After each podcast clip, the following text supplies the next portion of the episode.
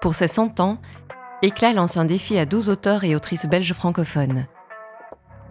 Écrire une nouvelle originale autour des sens ou de la perception. Éclat a aussi demandé à 12 célébrités de prêter leur voix à celles et ceux qui lisent autrement. Pour ce nouvel épisode, Fabrizio Rongione pose sa voix sur les mots de Xavier Deutsch dans Au Berthier. Belle écoute.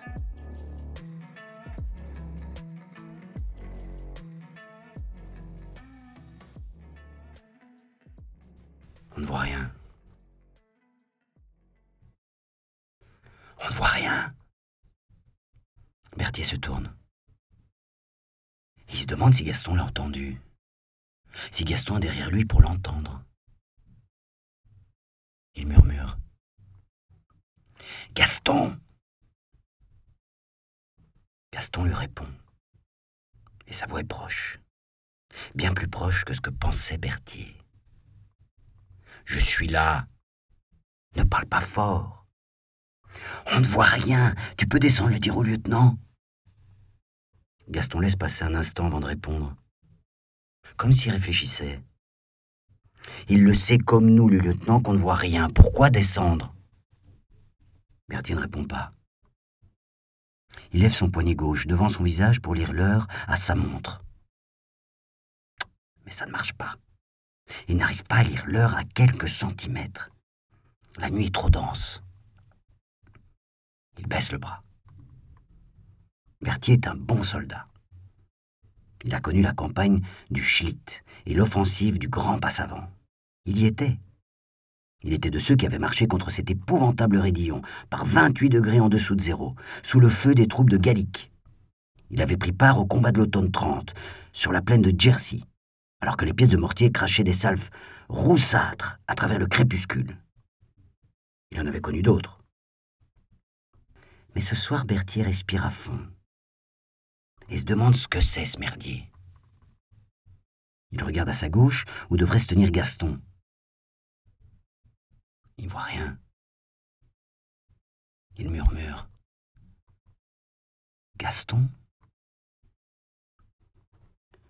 Il voit quelque chose. Il voit ce minuscule nuage de condensation lui sortir de la bouche, puis se dissoudre aussitôt. Il fait ici presque aussi froid que sur le rayon du Grand Passavant. Encore au Grand Passavant courait-on? Ici, songe Berthier, on n'a que la ressource de se les geler toutes bleues, jusqu'à ce qu'elles cristallisent. Quoi? C'est toi? Qui serait-ce? Berthier avale sa salive et demande à Gaston Quelles sont les consignes? Rien dire, pas de bruit, pas de fumée, attendre les ordres. Berthier attend deux ou trois secondes. Puis murmure. Au sujet du poste, les consignes. Pas bouger, tenir le poste, attendre les ordres. Jusque quand?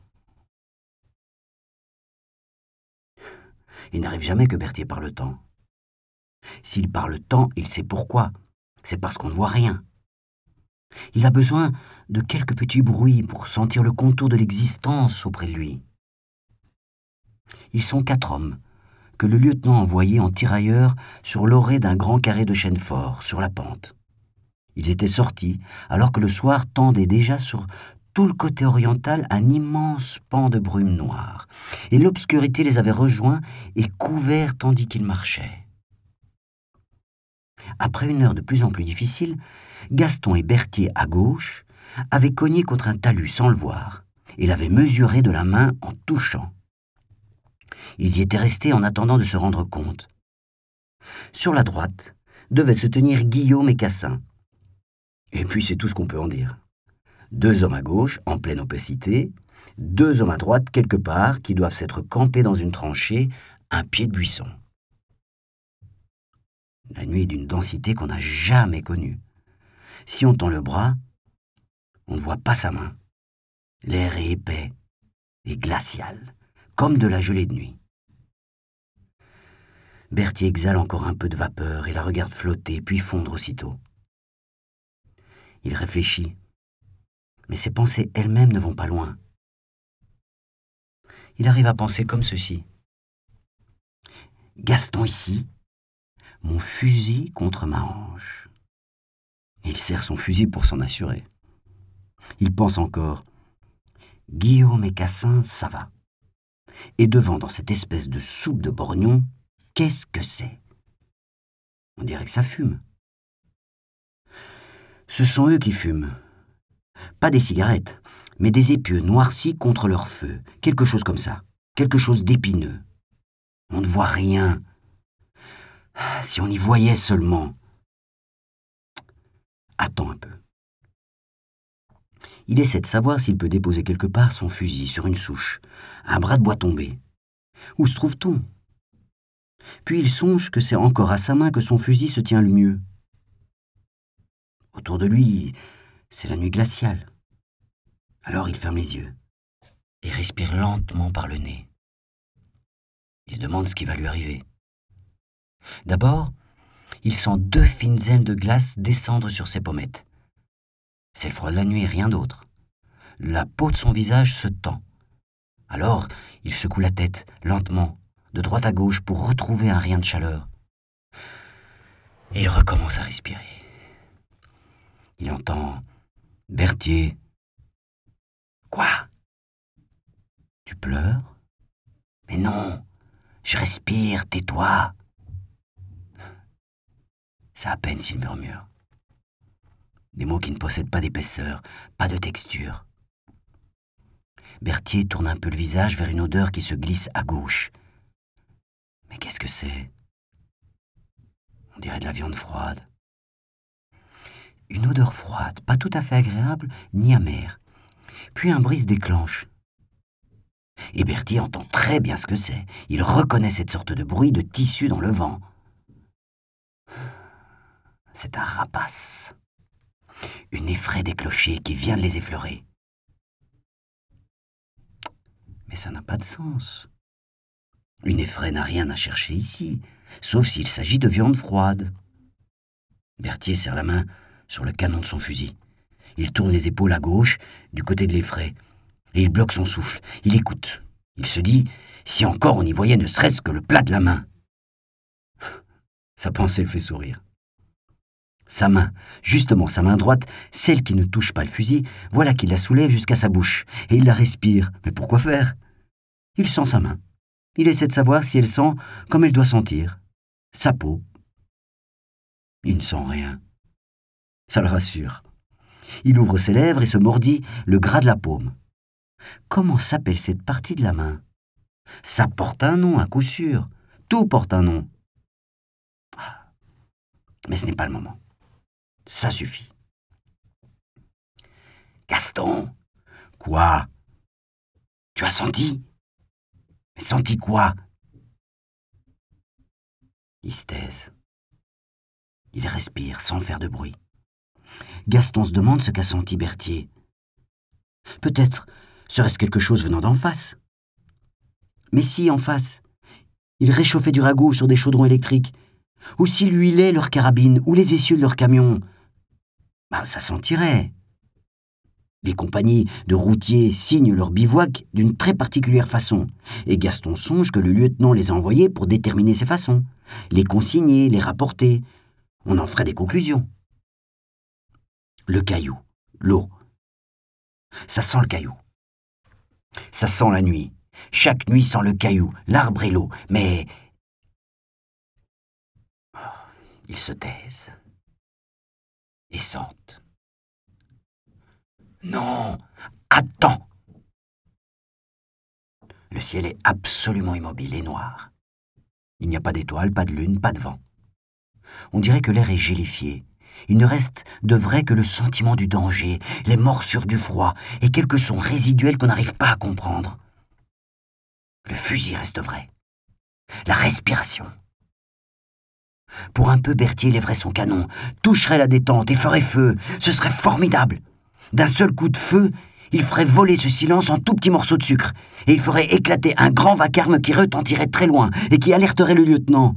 Et ne serait-ce qu'un tout petit moment, le temps d'une flamme crachée par son arme, le monde serait allumé d'un éblouissement et Berthier serait aveuglé par cette flamme blanche, surgie soudain au milieu de la nuit, et Gaston grognerait.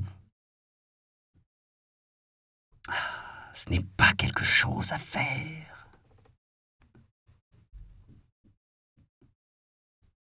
Qu'est-ce qui te fait rire? Si on tirait une cartouche, dis donc. Ris moins fort, ça s'entend.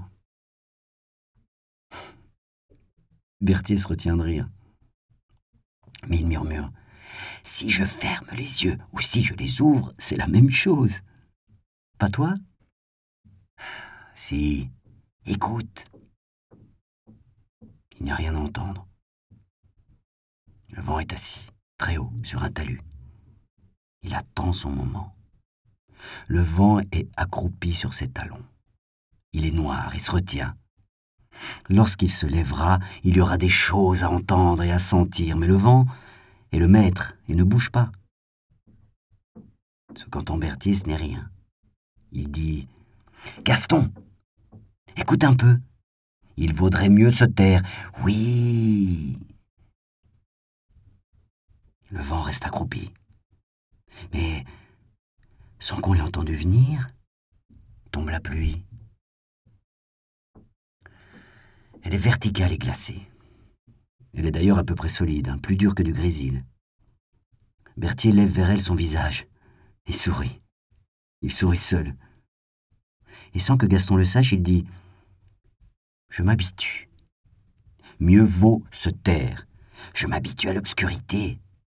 Je m'habitue à ne rien y voir. Devant nous, Berthier, à moins de cent pas, campent les troupes de Von Galen. Un son de trop, un souffle, ils nous repèrent. Mieux vaut se taire. Ah, non, non, non, non, non. Gaston sent un long et terrible frisson lui courir dans le dos. Il se tourne du côté où se tient Berthier et respire lentement avant de répondre Non, quoi Ce ne sont pas ceux de Von Galen. Je les vois mieux qu'au plein du jour. C'en sont d'autres, Gaston, des cavaliers. Gaston baisse les yeux, à cause de cette pluie glaciale qui lui tombe sur la visière de son casque et lui descend dans la nuque. Il médite les paroles étranges de Berthier. Il ne pense pas au sens de ces paroles qui est très éloigné, mais il pense aux causes qui font que Berthier les prononce. Où Berthier a-t-il vu qu'en face, derrière le talus, campaient des cavaliers? Sans que Gaston s'en aperçoive, Berthier lève sa main vers sa poche de poitrine. Il y trouve un paquet et sort une cigarette. Si Gaston le savait, il l'empêcherait, mais il serait dans l'erreur, car Berthier n'a pas l'intention de fumer cette cigarette, non. Des doigts de ses deux mains, ce qui l'oblige à déposer son fusil contre sa jambe, il ouvre la cigarette et la renifle. Il respire le tabac d'une longue haleine, puis à nouveau. Il tend la main, avec la cigarette ouverte, vers Gaston, afin que Gaston y sente mais il mesure mal son geste et sa main cogne quelque chose. La cigarette s'effrite, le tabac tombe. Il pleut. Berthier lève sa main vers ses lèvres et il suce l'index pour y trouver le goût du tabac. C'est un goût chaud. Il pourrait saisir une autre cigarette, l'ouvrir et se coincer une chic entre la gencive et la joue. Il n'y pense seulement pas. Il comprend soudain quelque chose que si les troupes de Van Galen ont détalé, si des cavaliers sont montés sur la colline, et si le lieutenant les a envoyés, Guillaume, Cassin, Gaston et lui, pour vérifier l'état de l'assaillant, c'est que la nuit a très bien travaillé. Il n'arrive pas à se l'expliquer à lui-même. Il sent en lui que ses pensées prennent un tour très nouveau, qu'elles s'élargissent. Il se demande à présent ceci. Combien d'animaux sur la terre meurent d'une mort paisible et naturelle? Un lièvre qui attrape un faucon, et que le faucon déchire, meurt mal. Mais ce lièvre, s'il a compris toutes les ruses du faucon, jusqu'aux dernières, s'il les déjoue, finira gentiment par périr de fatigue naturelle dans un trou. Alors, combien?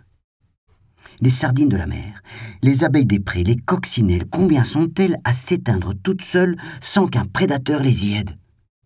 Et les blattes, sous l'ombre des souches, ben, presque toutes. Il est tenté d'en parler à Gaston. Ça lui semble plus important que de connaître le nombre d'hommes et de chevaux qui bivouaquent en face. En fermant les yeux, Berthier voit des rangées de petits crânes d'animaux. Il les connaît. L'écureuil, la loutre, le renard, la pie, le merle, qui s'alignent sur une sorte de lisière. Peut-être quelqu'un les a-t-il posés là? Dans le but qu'on les y découvre et qu'on formule à leur sujet les quatre premiers termes d'une méditation. Il tourne le visage vers Gaston et murmure La pie, le lièvre et le faucon. Gaston s'est peut-être éloigné de cinq ou six pas dans le noir à gauche. Berthier redit pour lui seul La pie regarde, le faucon travaille, et le lièvre périt, trois petits crânes blancs sur fond gris. Il baisse les yeux, parce que la pluie s'est alourdie et le gêne. Il se demande où est fourré Gaston, mais il ne bouge pas. Tenir la position, ne pas reculer d'un bord ni de l'autre. Il cherche de la main son fusil, et ne le trouvant pas, il étend le bras. Il touche quelque chose de froid qu'il reconnaît pour être le canon de son arme, et il l'empoigne. Il souffle par la bouche en libérant une poche de vapeur et il sent un filet de transpiration lui couler sous le bras.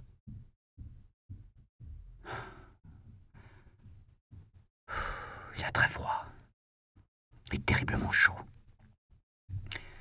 Il respire lentement et il en éprouve une satisfaction. De nouveau, il croit sentir cette odeur qu'il avait surpris un peu plus tôt dans la nuit, cette odeur de viande froide, ça ne veut rien dire. Tout est glacial ici, la viande comme le reste. Ce qui surprend Berthier, c'est que l'odeur se confonde avec le bruit que fait cette pluie verticale en tombant sur des cailloux. L'odeur et le bruit, et le contact glacial du canon de son arme, voilà ce qui surprend Berthier. Que les sons, les odeurs et les sensations se mélangent. Il aimerait bien que quelque chose se termine et qu'autre chose commence. Où Gaston se tient-il d'abord? Berthier voudrait l'appeler. Mais c'est beaucoup trop dangereux. Sous ses bottes, Berthier sent le ruisseau. Depuis qu'il pleut, on dirait que son talus dérape. D'ailleurs, il pleut sinon plus fort, plus durement. C'en est un demi-degré d'être de la neige. Berthier a la peau du visage tannée, les pommettes glaciales. Il renifle,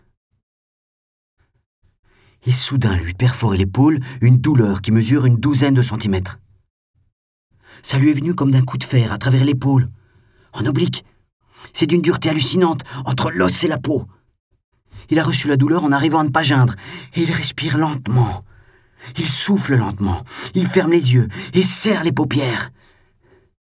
Il faudrait que ça passe tout de même. Il recule d'un pas pour trouver de l'air et de la main, il serre son épaule, très lentement. Quelque chose se détend, et Bertie respire. Un peu de souffle lui est rendu, et quand il se redresse, c'est pour ne plus rien comprendre. Qu'est-ce qu'il disait Gaston au sujet de Van Galen? Van Galen n'a rien à faire ici. Berthier ressent un vertige. Puis très vite, une nausée lui remonte le ventre, sous le torse, et il manque de glisser dans la boue. Il se retient contre un morceau de terre et salit sa main. Son visage est brûlant. Il a très mal au ventre. Il se plie en deux en serrant les yeux pour ne pas crier sous la colique. Il pleure à cause de cette sorte de grosse vague chaude qui lui tourne dans le ventre et qui lui tord quelque chose, un organe. Et voilà que son épaule recommence à brûler aussi. D'un grand coup de corps, il se redresse. Il aspire beaucoup d'air, soudain, sans crier. Il se dit que s'il arrive à boire beaucoup d'air froid, ça va rencontrer la douleur et l'éteindre, ou quelque chose comme ça. Il a dans le nez beaucoup d'eau, qui ne sort pas, mais qui se coagule. Il se dit que si seulement il y voyait un peu, ça passerait beaucoup mieux. Est-ce que ce de ne rien y voir qui fait ses coliques Ou ou songe Berthier de piétiner ce carré de talus sans en bouger? Il ne trouve rien autour de lui à quoi s'appuyer. On ne voit rien, on n'entend rien. La terre glisse. Berthier respire de façon plus sonore, uniquement pour entendre le son de son souffle à travers sa gorge et pour éprouver l'odeur de son souffle sous ses narines. Mais sa respiration ne sent rien. Bertie a de l'eau dans le nez, ses perceptions vont toutes rester colmatées sous des grandes largeurs d'étoupe, et ça va finir par lui faire très mal.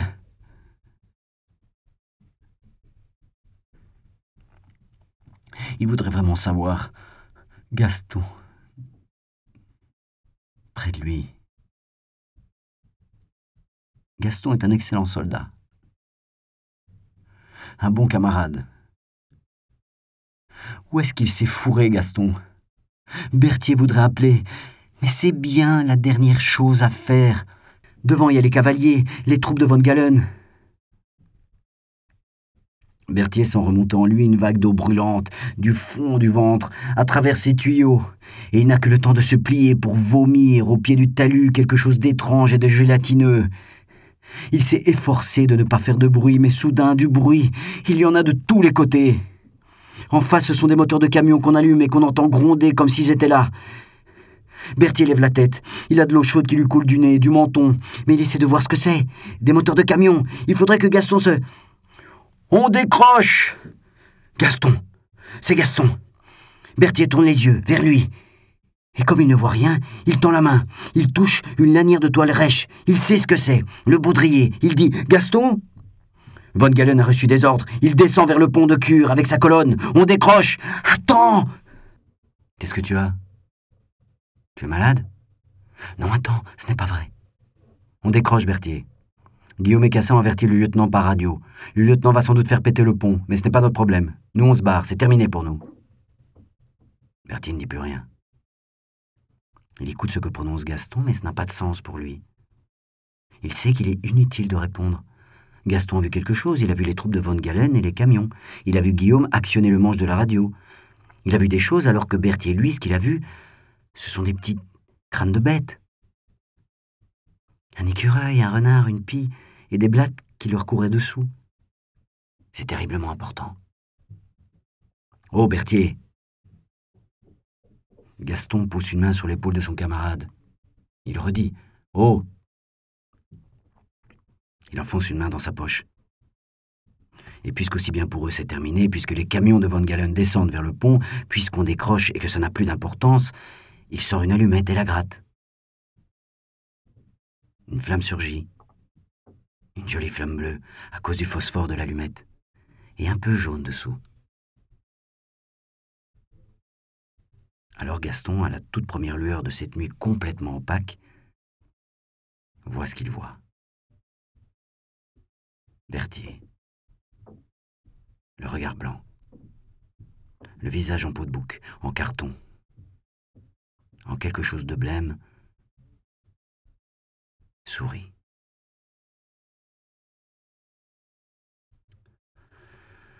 recevant dans les yeux des perles de neige, comme des mouches.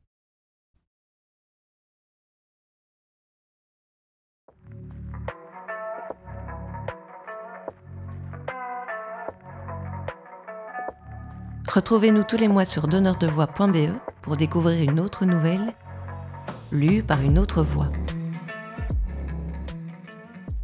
À bientôt.